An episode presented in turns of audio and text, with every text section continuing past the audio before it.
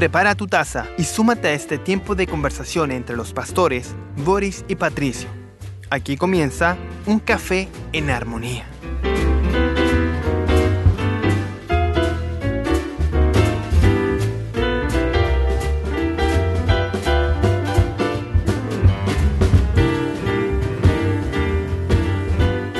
Lindo poder estar juntos para compartir la palabra del Señor, para nutrirnos a través de ella y poder crecer. Eh, en nuestro en nuestra fe, nuestro compromiso con nuestro Señor. Eh, le damos la más cordial bienvenida, como siempre, a nuestro pastor Patricio Curinao. Amado en el Señor, nuevamente aquí, no con guitarra en esta ocasión, pero podemos decir que estamos con nuestro café aquí en armonía, que voy a presentar. Ahí está, ¿eh? Oh, ¿Se ve? oh, oh, oh.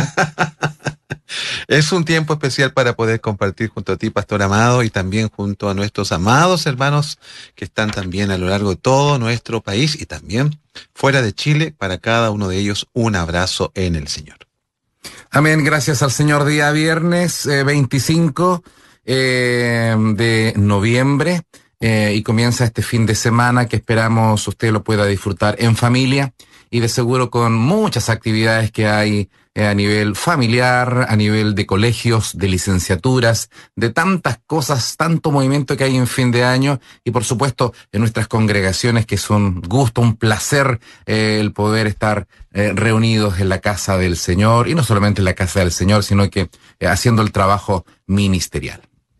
Bien lo dices tú, pastor. De hecho, nosotros este domingo estamos celebrando también nuestros 25 años de aniversario. Y ha sido todo un tiempo de aprendizaje, de, de grandes enseñanzas y también de grandes pruebas, no podemos decirlo de otra manera. Y gracias al Señor Él nos ha dado también la victoria, aprendiendo cosas nuevas, a depender más del Señor, a confiarnos cada vez más. Y también celebrando los 32 años de armonía, por cierto, en este café en armonía. Amén. Gracias, Señor, por estos años de vida que podemos tener. Eh, y qué bueno es tener la palabra de Dios que nos alienta y nos Así es. bendice. Si usted quiere compartir con nosotros y compartir ahí una, una expresión de gratitud, de alabanza, eh, hoy día estaremos compartiendo el Salmo número 6, así que si tiene algo que aportarnos también puede hacerlo. Nuestra línea WhatsApp está ahí para que pueda ocupar la WhatsApp y Telegram más 569 78 48 30 06 más 569 78 48 30 06. Eh, y como decía, tenemos hoy día el Salmo número 6, amado Pastor Patricio. Claro que sí, ya tenemos aquí enfrente, en las hojitas vamos a usar la Biblia análoga, como dice nuestro hermano Pepe, Ah, listos para compartir este, este precioso y profundo salmo, tenemos que decirlo. ¿eh? Amén. Así que puedes dar lectura, Pastor, para Oh, gusto. concentrarnos Claro que sí. eh, y caminar con los hermanos que están en casa en sus trabajos. Así es. Dice el Salmo 6. Señor, no me reprendas en tu ira, ni me castigues en tu furor. Ten misericordia de mí, Señor, porque estoy sin fuerza. Sáname, Señor, porque mis huesos se estremecen. Mi alma también está muy angustiada. Y tú, oh Señor, ¿hasta cuándo? Vuélvete, Señor, rescata mi alma. Sálvame por tu misericordia, porque no hay en la muerte memoria de ti, y en el Seol, ¿quién te alabará? Cansado estoy de mis gemidos, todas las noches inundo de llanto mi lecho, con mis lágrimas riego mi cama. Se consumen de sufrir mis ojos, han envejecido a causa de todos mis adversarios. Apártense de mí, todos ustedes que hacen iniquidad, porque el Señor ha oído la voz de mi llanto, el Señor ha escuchado mi súplica, el Señor recibe mi oración. Todos mis enemigos serán avergonzados y se turbarán en gran manera, se volverán y de repente serán avergonzados. Ahí está la palabra de esta hora. Amén.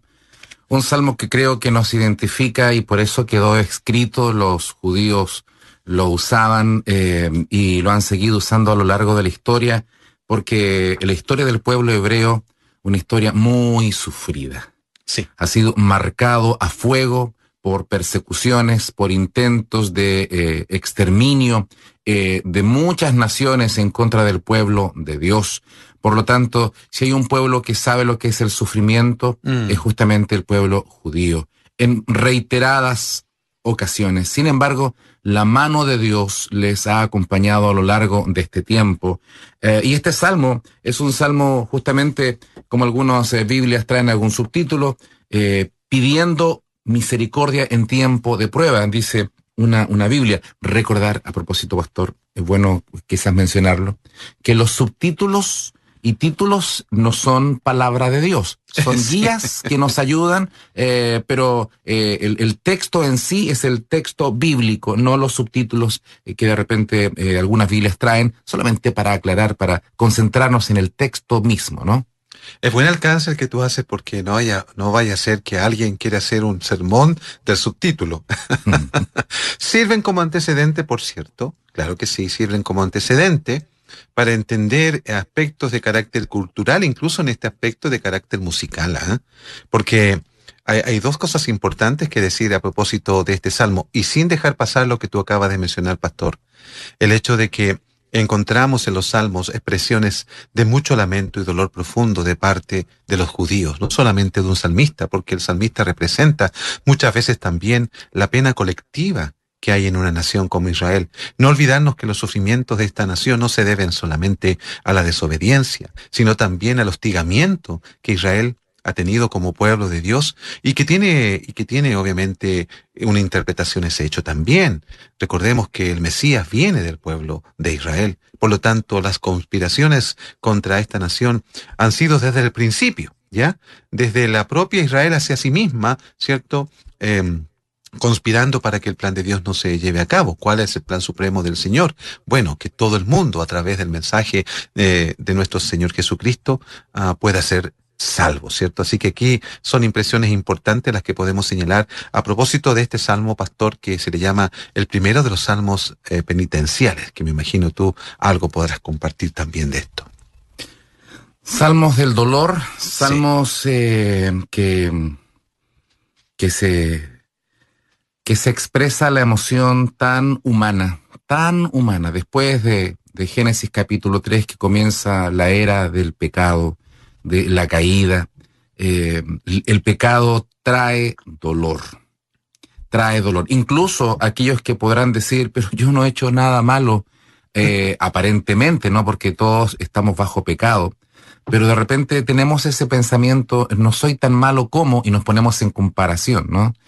Eh, sin embargo, eh, nuestra condición humana caída eh, hace que tengamos que sufrir. El sufrimiento es parte de la humanidad caída y por eso es tan importante la teología cristiana, el entendimiento cristiano de que en Cristo serán restauradas todas las cosas. Así es. Y que un día, un día, el Señor también, incluso nuestro cuerpo será liberado del, de, de esta de este sufrimiento, pero aquello será en la resurrección o en, la transformación final. Sin embargo, mientras tanto caminamos como creyentes también en medio de momentos difíciles. Eh, de los versos 1 al 3 hay tantas eh, posibles eh, formas de estudiar el, Salmo, ¿no? Pero vemos en el de los Salmos del, del, verso 1 al 3 del capítulo 6 una petición por la misericordia de Dios. misericordia.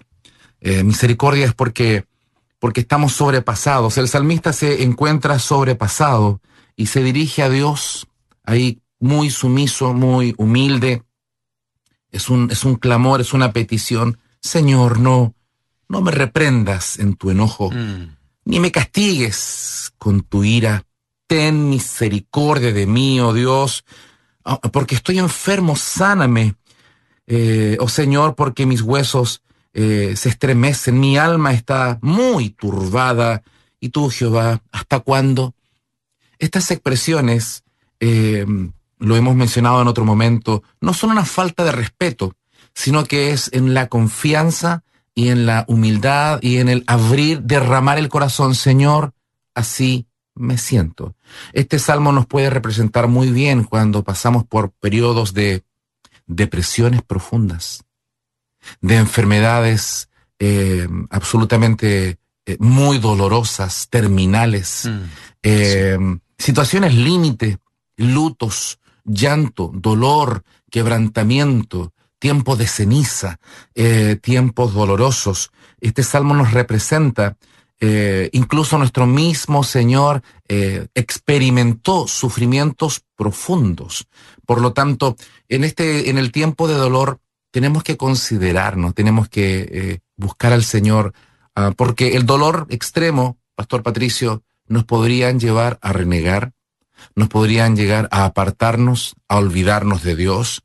Sin embargo, el salmista toma otro camino, el camino de presentarse y abrir el corazón, Señor, me siento tan, tan, tan, tan, con tanto dolor, tan turbado, tan afligido. Señor, estoy enfermo, estoy, lo estoy pasando muy mal. Ten misericordia de mí. Esto nos habla de un, del comienzo del Salmo, eh, de la importancia de abrir el corazón y las emociones y expresarlas eh, directamente al Señor. Sí, efectivamente, pastor, en estos primeros tres versículos, como bien dices tú, encontramos tanta enseñanza acerca de lo que el salmista nos está expresando. Este salmo de David, lo habíamos dicho en algunos salmos anteriores, la capacidad del salmista de poder expresar a Dios todos sus sentimientos, todos sus dolores, como salmo penitencial, el primero de todos, según los estudiosos en esta materia. Obviamente tiene que ver también, como lo dijiste tú, con, con, con la pena profunda que está experimentando alguien, sea por el pecado, sea por el pecado personal, pecado de otros. Obviamente vivimos en un mundo caído donde estamos sujetos a tantas variables que nos provocan dolor. Tú también lo dijiste, pastor, la depresión, ¿cierto? Que es cuando ya la mente no ve ninguna oportunidad de cambio, no ve ninguna posibilidad de poder salir de un asunto que lo tiene congestionado totalmente de una enfermedad física también de una situación que otros les están generando. Al decir salmo penitencial estamos incluyendo todos estos aspectos. El pecado, ¿cierto? La humillación que otros nos dan, el dolor profundo de una enfermedad. Bueno, esto permite que también podamos mirar a Dios como alguien que es misericordioso, ¿ya? Porque eh, el Señor dice que Él no va a desechar al corazón que está contrito y humillado delante de Él. Y bueno, es para nosotros llevar nuestro dolor al Señor. En un mundo tan exitista, vemos que las personas parecieran no sufrir dolor. Y parece que el justo es que más reciente el hecho. Y pareciera que a otros no le ocurriera. Lo cierto es que a otros también le ocurre, pero ellos recurren a otras formas para aliviar sus dolores. Un pecado, para algunos, los lleva a otro pecado. De esa forma tratan de aliviar o de aliviar todos los síntomas que puede producir en la conciencia y en el alma de aquellos que no conocen al Señor. Pero nosotros tenemos a un Dios que nos conoce, tenemos a un Dios que nos ama y que como tú lo dijiste en Jesucristo, Él nos puede entender, pues tenemos un fiel sumo sacerdote que puede compadecerse de nuestros dolores y sufrimiento. No alguien indiferente, no alguien que nos está exigiendo a cada momento, ¿cierto? Como exigía eh, Faraón a modo de Dios, más ladrillos y ahora sin paja, y no me reduzcan la cantidad, ¿cierto? No tenemos a un Dios así tirano, sino a un Dios que nos escucha, que conoce todo lo que hay en nuestro corazón. El problema muchas veces por ser occidentales es que no lo expresamos y que pensamos que el expresarlo es falta de fe o debilidad en nuestra relación con Dios. Qué tremendo lo que dices, pastor, porque me ha tocado eh, escuchar esas expresiones eh, o captar un poco aquello mm. de, de, pensar que, que tengo que, como se ha enseñado el tema de declarar, declarar victoria, entonces que si yo le expreso que estoy mal, eh, no, no, no diga eso. Es como tiene que proclamar que está sano, que está, que, que, hay, que está en victoria. Un cristiano siempre está en victoria. Eh, suena bonito, pero en realidad si vemos el texto bíblico, encontramos salmos como el Salmo 6. Esto no es, un, eh, no es extra bíblico, es palabra de Dios. Así es. Encontramos a hombres de Dios que sufrieron, eh, justos que lo pasaron mal y en medio de esas situaciones ellos clamaron al Señor, ejercitaron su fe. recibieron del Señor milagros, pero también recibieron del Señor eh, bástate mi gracia. Mm. Todavía, todavía no. Eh, escuchar el no del Señor, cosa que no es como poco popular la, la predicación de cuando el Señor nos dice que no. Queremos escuchar mensajes positivos, queremos escuchar mensajes alentadores. De hecho, se ha cambiado muchas veces la predicación por, por transformarnos en, en, en animadores, en, en, ¿cómo se llama esta otra palabra? Los coaches. Eh, los coaching, ¿no es cierto? Ahí el poder eh, expresar siempre el ánimo arriba, arriba, arriba. Motivadores, esa era la palabra, motivadores o coaching. Eh, entonces, la pregunta es, ¿yo puedo expresarle mi dolor, mi llanto? La respuesta es sí. Y como tú decías, esto es poca fe. No, al contrario, traigo mi problema, traigo mi mochila y como dice el apóstol Pedro, eh, echando sobre él nuestras ansiedades, porque él tiene cuidado de nosotros. Por lo tanto, cuidado con esas expresiones de super fe, no bíblicas, de pensar que tengo que declarar que, que, todo está bien, es como barrer la basura bajo la alfombra. Eh, elimina la sociedad, no, simplemente la traslada y en algún momento va a colapsar aquello porque se va a notar que hay basura debajo de la alfombra. Eh, mejor sacar todo y decirle, Señor, así me siento. De los versos 4 eh, y 5 también aparece primero, ¿no es cierto?, un clamor a la misericordia del Señor, pero también oración por salvación. El verso 4 y 5, estamos en el Salmo 6, para aquellos que se están integrando a la sintonía. Vuélvete, oh Señor, libra mi alma, sálvame por tu misericordia, porque en la muerte no hay memoria de ti. Eh, en el Seol, ¿quién te alabará? Eh, y aquí viene ¿A dónde recurrimos? ¿Dónde está nuestra salvación em, en medio de estas situaciones? Ah, en medio de los dolores extremos, bueno, hay muchas posibilidades. Una de las posibilidades es, es la, droga. Claro. Hoy día hay mucha gente que se droga y cuando hablamos de droga no estamos hablando solamente de, cocaína. Hoy día se ha, eh, se ha relajado tanto y la marihuana es como como es solamente recreacional, como que le han bajado el perfil, es como socialmente está bien visto, pero hay muchas personas angustiadas en medio de la droga, niños, adolescentes, adultos, eh, por lo tanto, no solamente cocaína, marihuana, también otras drogas que son como, como socialmente acertadas, como, como el alcohol, gente que se que empieza a beber más allá de la cuenta, personas que buscan eh, eh, la alegría de la fiesta, la emoción de los juegos, y empiezan a buscar a un Salvador, o, empiezan a buscar religiones, eh, dejando al lado a Dios, se concentran en otras cosas, mm. pero ¿dónde está la salvación? el salmista dice, Señor, vuélvete y libra mi alma. El único que puede librar mi alma no son cosas de este mundo ni personas, eres tú, Señor, eres tú que por tu misericordia me puede salvar. Efectivamente, pastor, cuando el samista dice, vuélvete, Señor, rescata mi alma. Recordemos que el alma de, del ser humano eh, es la parte adánica que yace en cada uno de nosotros como seres humanos. Y esta parte adánica siempre quiere llevarnos fuera de Cristo. Y es por eso que el creyente tiene que estar muy atento a su alma.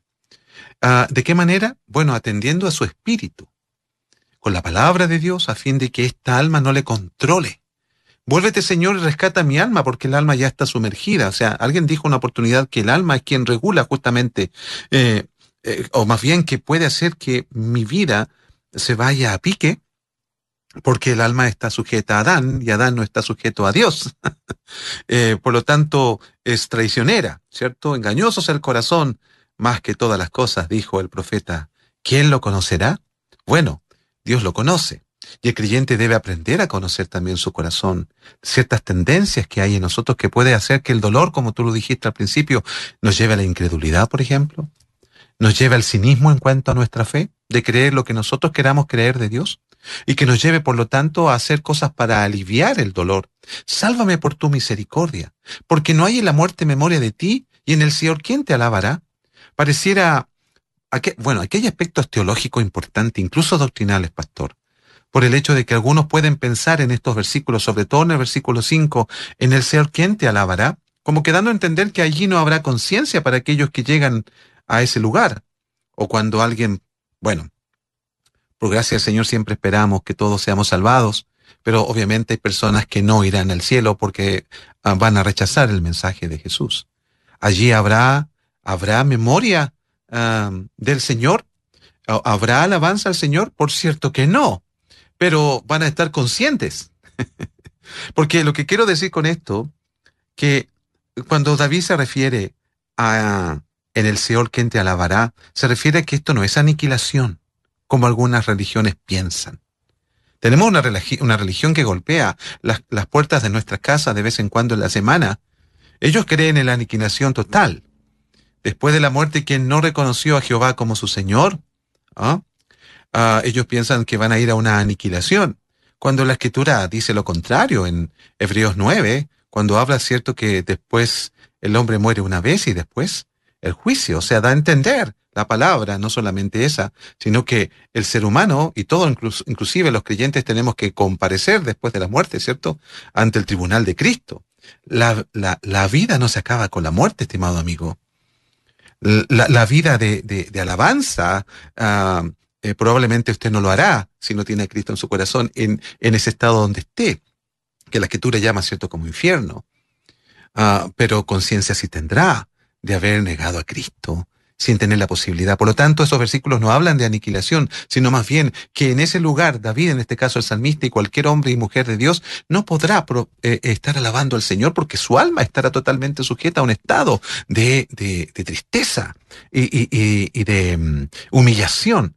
Pero obviamente estamos en el clima del Salmo que nos está llevando todavía por el camino, ¿cierto?, en donde podemos seguir expresando adoración al Señor con nuestro dolor. De hecho, en el momento de dolor vienen pensamientos de muerte. Rondan pensamientos acerca de, la muerte, eh, pensando en que si muero se me va a solucionar los problemas. Y la verdad que si, si no está Cristo presente es condenación. Eh, esto es, un tema muy delicado que, que amerita un, programa aparte, ¿no? Pero algunas consideraciones, tú mencionaste algunas. Este, este pasaje no habla de aniquilación del alma, como, como algunas, no una, sino que varias eh, religiones lo enseñan. Eh, por otra parte, tampoco eh, nosotros como cristianos bíblicos no oramos por los difuntos. Claro. No hacemos, no hacemos culto para los difuntos. Por otra parte, no, no, no creemos en el purgatorio, bíblicamente no aparece el purgatorio. Por lo tanto, este pasaje, aunque cortito, eh, tiene tanta profundidad para poder estudiarlo, ¿no? Porque en la muerte no hay memoria de ti en el Seol, ¿quién te alabará? Eh, una vez, bueno, eh, quedan dichos populares, ¿no? Después de esta vida no hay otra, hay que disfrutar ahora. Bueno, después de esta vida sí hay otra, ya sea para condenación eterna o para para vida eterna en Cristo Jesús. Por lo tanto, eh, es en vida, este es el punto, es en vida que tomamos eh, la decisión del camino, a dónde queremos transitar, por la senda estrecha o por el camino ancho. Es en vida en que podemos honrar, alabar, bendecir el nombre del Señor. Una vez muertos, ya nuestra vida tendrá, eh, ¿no es cierto?, un destino, cualquiera que este haya sido, eh, eh, que usted, eh, si el Señor te ha traído al Evangelio por el Espíritu Santo, por eso es que somos la gente más bienaventurada, mm, porque nuestra vida tiene un seguro, un seguro maravilloso de que estaremos para siempre con el Señor. Así que, y por eso que dice, y en la casa de Jehová moraré por largos días. Qué maravilloso es estar en la presencia del Señor. Y donde el Señor esté, nosotros también estaremos. Fue a preparar un lugar para nosotros. Pero el salmista aquí está clamando a la salvación. Primero a la misericordia y después, Señor, sálvame. Señor, eh, así que, y esto lo decimos con, con firmeza y con, con amor. Si han rondado pensamientos de quitarte la vida, mm. en el nombre del Señor el Señor no tiene ese plan para tu vida, al contrario, tiene, tiene una restauración que viene en camino si es que entregas tu vida al Señor.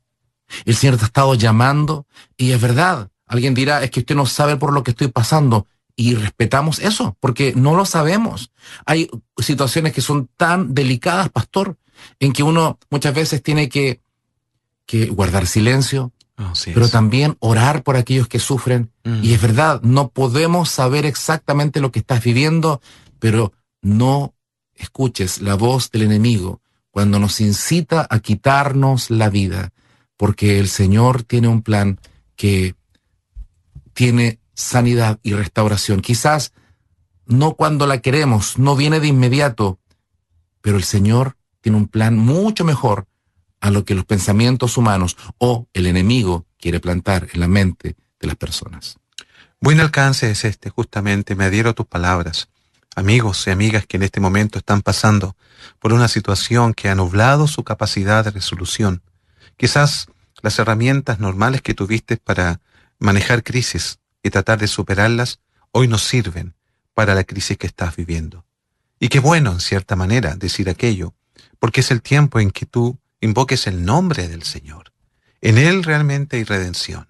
En Él realmente hay salvación y misericordia abundante, porque el Señor para eso vino al mundo, para rescatar la esencia del Evangelio es que Dios viene a rescatar por medio de su Hijo aquellos que están en la bancarrota espiritual, incluyendo sus emociones, aquellos que se sienten totalmente ah, separados de la realidad por una depresión profunda, sea por enfermedad, sea porque tu situación económica está en bancarrota, sea que las relaciones han fallado, sea cualquiera sea el motivo humano que estés viviendo, tenemos a un Dios sobrenatural poderoso para levantarte de tu condición.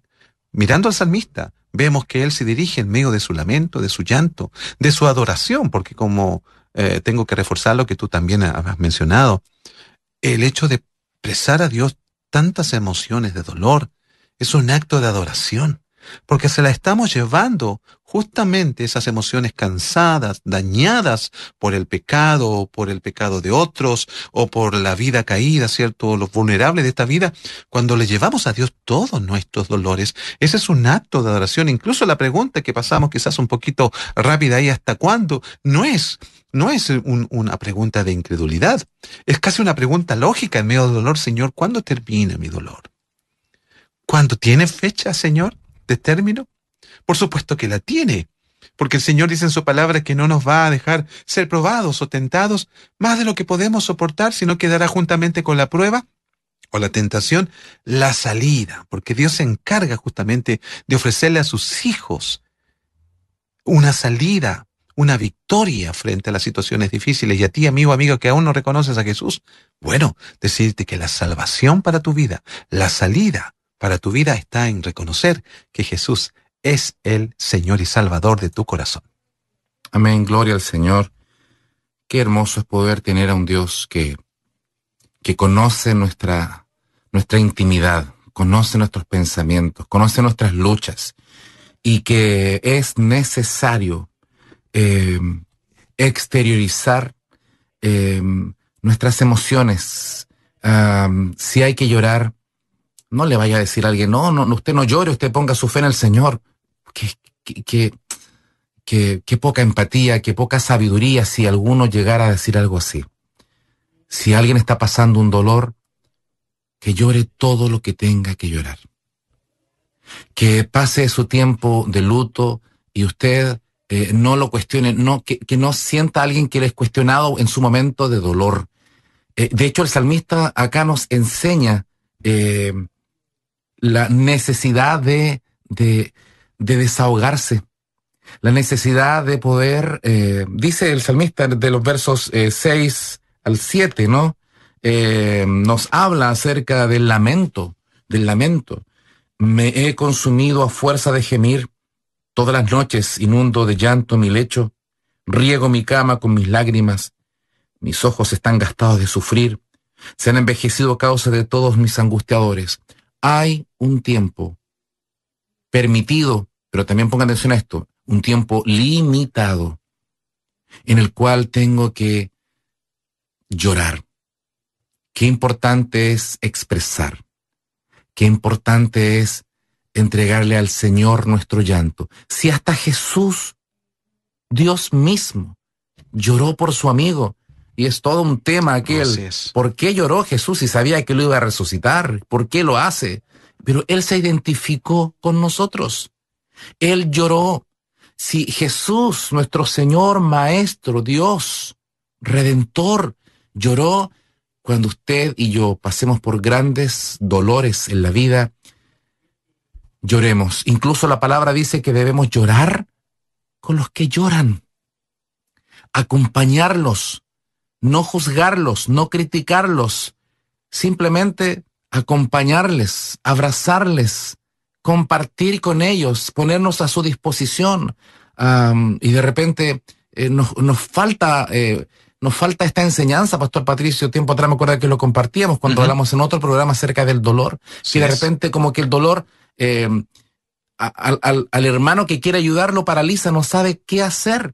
Y muchas veces tenemos que tan simplemente como estar con él, acompañarle, compartir sin entrar en detalles. Si él quiere abrirse, que lo haga. Si no, acompañémoslo. Pero qué importante es eh, sufrir con los que sufren, tener esta, eh, este necesario tiempo de expresar con lágrimas, con gemir, los procesos de nuestra vida en sufrimiento. Es muy importante esta parte, pastor, de versículos 6 y 7 a propósito del llanto. Porque el, el salmista justamente dice, todas las noches inundo de llanto mi lecho. Lo que el salmista, e, fíjese que algunos comentaristas han dicho de que eh, en este salmo todo el ser de David está eh, convulsionado. Desde su mente, su psiques, eh, su cuerpo, porque usa términos como sáname, libértame, sálvame, y el llanto propiamente tal, con el que está regando su cama, una hipérbole, por cierto, dando a entender que obviamente estaba llorando más de la cuenta en estas noches que se hacían tan largas, ¿cierto? Donde había, donde ahí estaba obligado a velar, no podía dormir, algunos llamarán a eso insomnio. Quizás habrá alguien en sintonía que podría eh, quizás clasificar el dolor del salmista desde un punto de vista eh, de clínico, ¿cierto? Quizás una profunda depresión eh, en el salmista. Bueno, lo cierto es que aquí, más allá de alguna postura científica, médica, vemos que este hombre está viviendo un llanto como el que vivió Jesús, tú bien lo dijiste, no solamente por su amigo Lázaro, por Jerusalén, y también cuando él mismo ofrecía, dice la escritura en, hebreo, ¿cierto? Cuando nos habla de que el mismo, mismo Señor Jesucristo clamó a Dios el Padre, dice, mientras estuvo aquí en la tierra. Jesús ofreció oraciones y súplicas con gran clamor y lágrimas, dice Hebreos capítulo 5, verso 7. Jesús también oró al Padre y ofreció oraciones no quietas, a veces muchas de ellas quizás en tranquilidad, pero otras también que eran súplicas. Dice con gran clamor. Esto hace que su oración tenga un énfasis importante, pero también dice con lágrimas, porque las lágrimas son un efecto terapéutico también que el Señor ha puesto en nuestro organismo para depurar justamente el dolor delante de Él. Las lágrimas reflejan ah, que hay algo importante que está fuera de nuestro alcance pero que en la vida del creyente, incluso algunos le han llamado a las lágrimas el ministerio de las lágrimas, dando a entender que hace tan bien llorar, llorar con los que lloran, decía Pablo, si no me equivoco, y a los, romanos, ah, porque es un elemento que Dios puso en nuestros ojos, en nuestro ser, para que podamos desahogarnos a veces de, de, situaciones de estrés y dolor tan profunda, ese llanto el Señor lo puso como un elemento terapéutico en el mismo organismo, a fin de que podamos encomendarnos al Señor y Dios que ve nuestras lágrimas, que un día las enjugará todas, por, por lo demás dice Apocalipsis, ¿cierto? O sea, en otras palabras, estimados, el Señor no es indiferente a las lágrimas. Al contrario, el salmista por ahí también decía que Él las recoge en su redoma. Dios guarda las lágrimas de sus hijos. ¿Será para mostrárselas un día de que Él estuvo presente cuando lloramos? Porque si Él las recoge, quiere decir que Él está muy cercano, ¿no? Bueno, la palabra del Señor dice, cercano está el Señor a los quebrantados de corazón y venda sus heridas. Tan próximo está Dios que puede recoger nuestras lágrimas. Oh, gracias Señor. Gracias Señor. Estamos compartiendo junto al pastor Patricio Curinao un café en armonía, un café cargadito de palabra del Señor con los salmos. Hoy día nos corresponde el salmo número 6, así que están preguntando qué salmo es. Salmo número 6 para que lo pueda leer, para que lo pueda releer, para que lo pueda masticar ahí, para que lo pueda rumiar, ¿no es cierto? Meditar eh, y, poder eh, crecer en la palabra del Señor. Em, Qué importante es tener este entendimiento que acabas de mencionar, pastor. Saber que el Señor ha oído nuestro clamor. Aun cuando no sintamos la presencia del Señor. De repente nuestra fe es una fe eh, que, que, necesita dosis de, de, de confirmación. Em, y por la misericordia de Dios de repente nos da esas confirmaciones. Por ejemplo, cuando en la expresión humana nosotros decimos, uy, sentí la presencia del Señor. ¿Está mal? No, no está mal.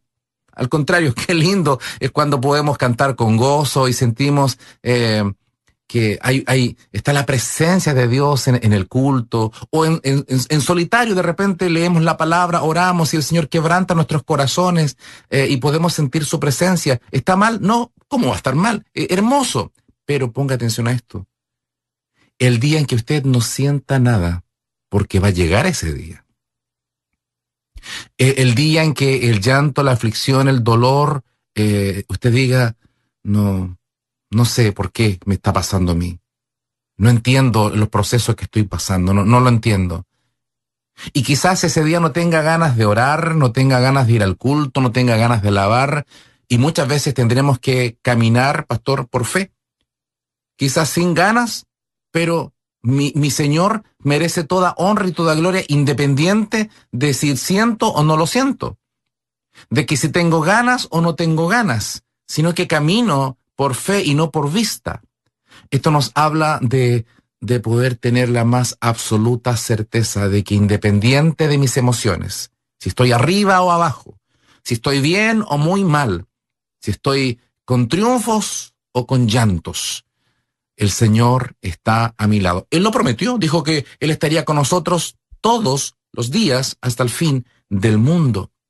Y después de, esta, de, este, eh, eh, de este salmo del 1 al, 7 que es expresado eh, petición de misericordia, de salvación, un lamento profundo, llantos en la noche, gemir, todas esas expresiones de profundo dolor, termina el salmo con una declaración gloriosa, una declaración preciosa por eso que este salmo no nos, no nos, no nos desanima, al contrario, nos identifica en nuestro dolor y nos recuerda, como dice el verso 8, apartaos de mí todos los hacedores de iniquidad, todos esos pensamientos que vienen a mi mente, que me quieren robar la fe, o personas que de repente, eh, como también el salmista lo expresa en otros, en otros salmos como el 42, ¿y dónde está tu Dios? y, no eras cristiano, a ver qué te pasó y en vez de alentarnos nos tiran para abajo. Apartaos de mí todos los hacedores de iniquidad, porque Dios, el Señor, ha oído la voz de mi lloro. Así es, el Señor, eh, como decíamos, ha oído. Oye la voz de mi lloro. Interesante que a veces el lloro son quizás gemidos, pero que Dios está interpretando ese llanto de arrepentimiento por el pecado, ese llanto de, de, de, dárselo a conocer al Señor por la humillación que está viviendo, por la dificultad que está experimentando. Qué bueno es que podamos llorar delante de Dios. ¿ah? Como tú dijiste, ¿cuántas veces hay personas que dicen no llores? O los hombres no lloran, o eh, mantente conteniendo tu llanto, no es necesario, confía en el Señor. Pero eso es para el mundo occidental. Los occidentales somos muy buenos a veces para cubrir nuestro llanto porque para muchos es sinónimo de debilidad. Qué lamentable cuando debiera ser una virtud llorar delante de Dios. Debiera ser una virtud agregada a, a la disciplina espiritual de la búsqueda personal del Señor. Debiéramos a veces pedirle al Señor que nos ayude a llorar delante de Él, porque hay tantas cosas que están ocurriendo en nuestra vida que no logramos siquiera poder, poder expresárselas todas. Como dijimos, el Señor acá, y fíjate que aquí hay un cambio en este versículo 8. Eh, en la tonalidad de lo que ha sido hasta el momento la oración. Porque hay, hay, hay, dos, hay dos instancias en las que el salmista está interactuando en este salmo. Una con Dios, pero otra con sus enemigos, con aquellos que están fastidiando su vida, aquellos que han conspirado contra él. Y aquí es donde se provoca en el verso 8, después de mostrar a Dios todo lo que hemos, estamos viviendo y sintiendo, el cambio de en la valentía que expresa David luego es asombrosa. O sea, y este es el fruto de una oración hecha, justamente con actitud de humillación, con una actitud sincera.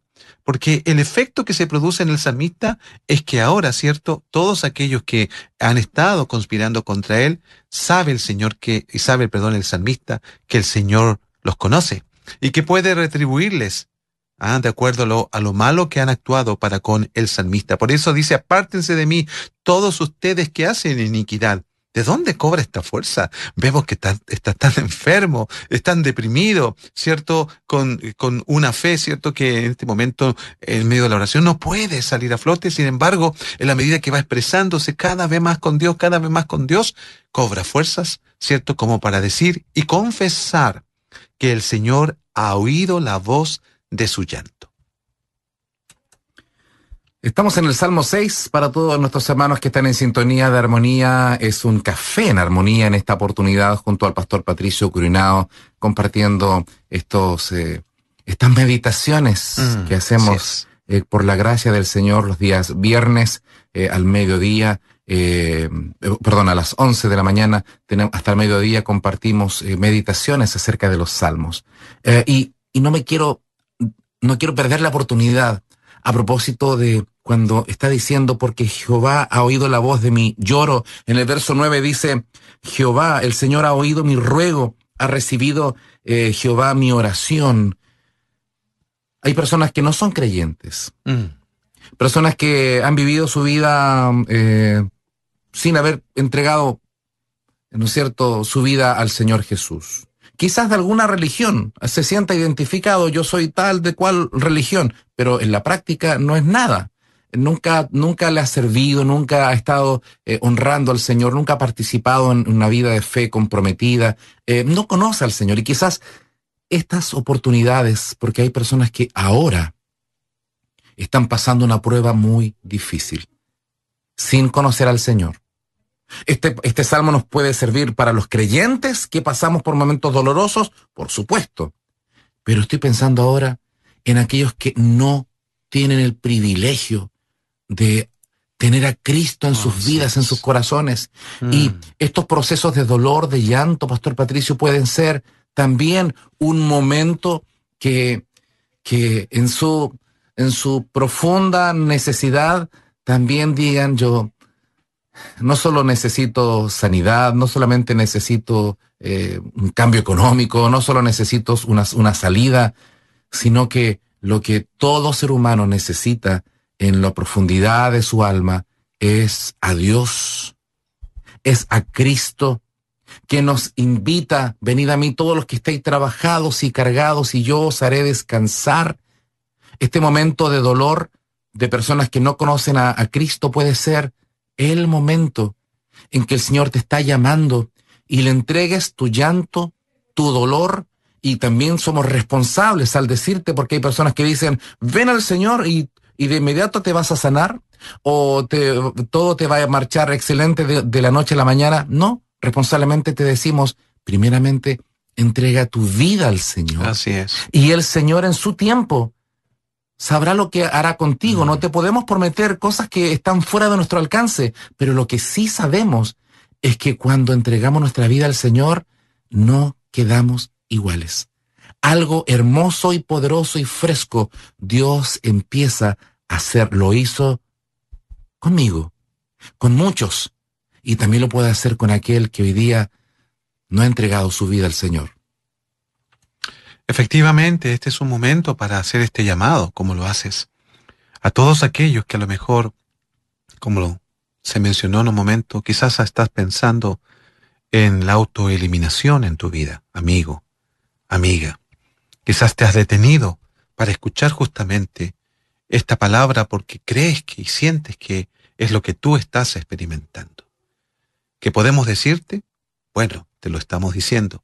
Jesucristo es quien puede darte una nueva vida. Tienes que invocar su nombre en esta hora. Decirle al Señor que venga a tu corazón, que venga a tu vida, que reconoces que Él es eh, quien murió por tus pecados y que es suficiente para perdonarte, para limpiarte, para darte la vida a través de su espíritu. Y eso va a cambiar totalmente tu forma de mirar las cosas, incluso de mirarte a ti mismo, que probablemente la depresión tiene un gran efecto de, de, un, de, de ensimismamiento, no sé si lo dije bien, ¿cierto? Porque la depresión hace mirar mucho a uno mismo donde no está la solución. No mires a, a ti mismo. Levanta tu mirada, como decía el salmista, ¿cierto? Alzaré mis ojos a los montes. ¿De dónde viene mi ayuda? Bueno, viene del Señor Jesucristo, quien descendió justamente a esta vida para darte la oportunidad a ti, la vida de Dios, a través del Hijo, que se llama Jesucristo, si lo reconoces como Salvador y Señor de tu ser. Solamente en el Señor está la respuesta. Acá el salmista dice, Jehová, en el verso 9, estamos en el Salmo 6, verso 9, Jehová ha oído mi ruego, ha recibido Jehová mi oración. ¿De dónde vendrá mi socorro? Tú lo acabas de mencionar, del banco, de un crédito, de que un amigo te preste dinero o que, que puedas eh, adquirir aquel bien que, que tanto anhelas eh, o que eh, te digan que sí frente a alguna petición que estás haciendo. ¿De dónde vendrá tu socorro? ¿De, de, de un partido político? ¿De una ideología? ¿De dónde vendrá mi socorro? La Biblia es muy clara, incluso muy fuerte al decir que maldito al hombre que confía en el hombre. Nuestra confianza, nuestra esperanza, nuestra salvación solo viene del Señor. Y qué descanso al alma es saberse que Dios escucha mi clamor, independiente si lo siento o no lo siento, de saber que escucha mi ruego y que está atento sus oídos a la oración de sus santos, de sus hijos y de todo aquel que clama si hoy día clamas, el Señor te responderá. Verso 10, ya para ir finalizando, en el lenguaje del Antiguo Testamento, ¿no? Eh, con estos enemigos, en estas naciones enemigas, o las, eh, los conflictos internos que se levantaban contra los reyes, o, los que perseguían a David, no, lo querían. Eh, en el lenguaje del Antiguo Testamento dice, se avergonzarán y se turbarán mucho todos mis enemigos, se volverán y serán avergonzados de repente. Hoy día nuestros enemigos, el, apóstol Pablo dice que nuestra lucha ya no es con carne y sangre. La lucha no es desgastarnos en rencores eh, y peleas con las personas. Si nos concentramos en eso, vamos a vivir amargados. Pero qué maravilloso es saber que el Señor es mi pastor, que nada me faltará. Qué maravilloso es saber que podemos estar amparados bajo la sombra de sus alas, refugiado en Él. Y el enemigo de nuestras almas, que sepa que nuestra vida está en las manos del Señor y el enemigo tendrá que turbarse. Satanás tendrá que, dice, resistir al diablo y él huirá de vosotros. ¿Cómo lo resistimos? Poniendo toda nuestra fe solamente, nuestra esperanza, nuestra salvación solamente en el Señor. Identificar al enemigo sin duda que es importante en este tiempo para nosotros los creyentes en Cristo. Tú dijiste ahí Efesios capítulo 6, verso 10, donde se nos habla acerca de la armadura de Dios. Debemos estar constantemente, no vistiéndonos, sino siempre estar vestidos, en lo posible, ¿cierto?, de la armadura del Señor. Eh, ¿Por qué? Porque nuestros enemigos con los que batallamos hoy no son personas, sino son espíritus, ¿cierto?, engañadores, regiones eh, de demonios que batallan también en contra de, los hijos del Señor. El Señor sabe eh, cuál es nuestra lucha y la Biblia también lo muestra así. Cuando David dice todos mis enemigos serán avergonzados y se turbarán en gran manera, bueno, el Señor se encarga justamente. ¿Cuál es nuestro deber? Como dice Santiago 4.7 mencionado por ti, someteos pues a Dios. ¿ah? ¿Por qué? Porque el Señor dice en Salmo 23 que Él prepara Adereza mesa delante de mis enemigos, dice. ¿Ah? O sea, el Señor cuando estamos siendo eh, hostigados, perseguidos, cuando eh, el enemigo, en todas las formas que podamos expresar, que a veces vienen también de ataques de personas, sin duda. Sin embargo, detrás de todo aquello hay una conspiración de, de las fuerzas de las tinieblas. El Señor al decir que prepara mesa está diciendo, yo voy a mantenerte en la comunión conmigo. Porque al estar en comunión conmigo, dice el Señor, tus enemigos lo verán. No podrán hacer nada más que yo no lo permita. Porque así es el Señor. No va a ser cierto de que ellos triunfen sobre nosotros. Al contrario, nuestra confianza en Él, en una correcta relación con Cristo, va a hacer que nosotros también veamos a nuestros enemigos eh, avergonzarse y huir, como dice la Escritura. Gracias al Señor por su palabra, que nos identifica tanto, que en nuestra humanidad eh, caída, en nuestra humanidad débil, en nuestra humanidad que le hemos entregado al Señor todo nuestro ser, podemos descansar. Alguien nos escribe eh, y nos dice, compartirles que el Señor me ha hablado a través de este capítulo de reflexión. Hace once meses mi esposo amado partió a la presencia del Señor. Lloro todos los días, lo extraño con locura. Y alguien le ha dicho, no llores más, porque sin fe es imposible agradar a Dios. Y aquella persona la sentía lejana y falta de empatía. Eh, y se sentía ahí incomprendida. Así que tenemos que llorar. Hay momentos de llorar y el Señor nos enseña en Eclesiastes 3 que hay tiempo para todo. Un tiempo de alegría desbordante y también hay tiempos de llanto, de dolor, que tenemos que pasarlo y lo pasamos tomado de la mano del Señor para nuestra hermana que nos comparte la, algo tan íntimo de su corazón, Gracias por compartirlo y que el Señor siga acompañándote en medio de tu llanto, de tu lamento, de esa pérdida que es sano y necesario llorar. Llegará el día en que el Señor calmará esa, esa sensación y el Señor te levantará. Mientras tanto, confía y siéntete abrazada por tu Señor y por tu familia espiritual, por tu iglesia, cuando digo iglesia, no solamente me refiero a la iglesia local, sino que nosotros también, como iglesia, en todo lugar, estar eh, orando y bendiciéndonos unos a otros. Y como esta hermana, Pastor Patricio, cuánto más se sienten identificados con tiempos de dolor y que tienen el permiso, por así decirlo, de expresarlo, de llorar, pero saber que Dios ha oído nuestro clamor. Así es, yo creo que esta es una palabra transversal para muchos, para no decir todos. Y con respecto a nuestra hermana, qué bueno que nos escribe, porque eso es parte de un proceso sanador también. Decirle, a modo de, consejo, y permítelo, permítemelo, Pastor Boris, ya que también tú le aconsejaste algo ahí, ya que usaste el término de que hay tiempo para todos, una forma de ir canalizando nuestro llanto a veces es buscar el momento para llorar, a fin de que eh, el, el llanto se vaya sometiendo a la fe. Buscar el momento de llorar. Y que el llanto no nos impida hacer las cosas que tenemos que hacer en esta vida, sin duda. Pero eh, hacer que eh, el llanto sea guiado por mí y por mi confianza en el Señor va a permitir también una salida de ese estado. Y que luego viene la rendición, donde rindo totalmente mi vida al Señor para encontrar el propósito que Él ha tenido en la partida de este ser querido. No un llanto desesperado.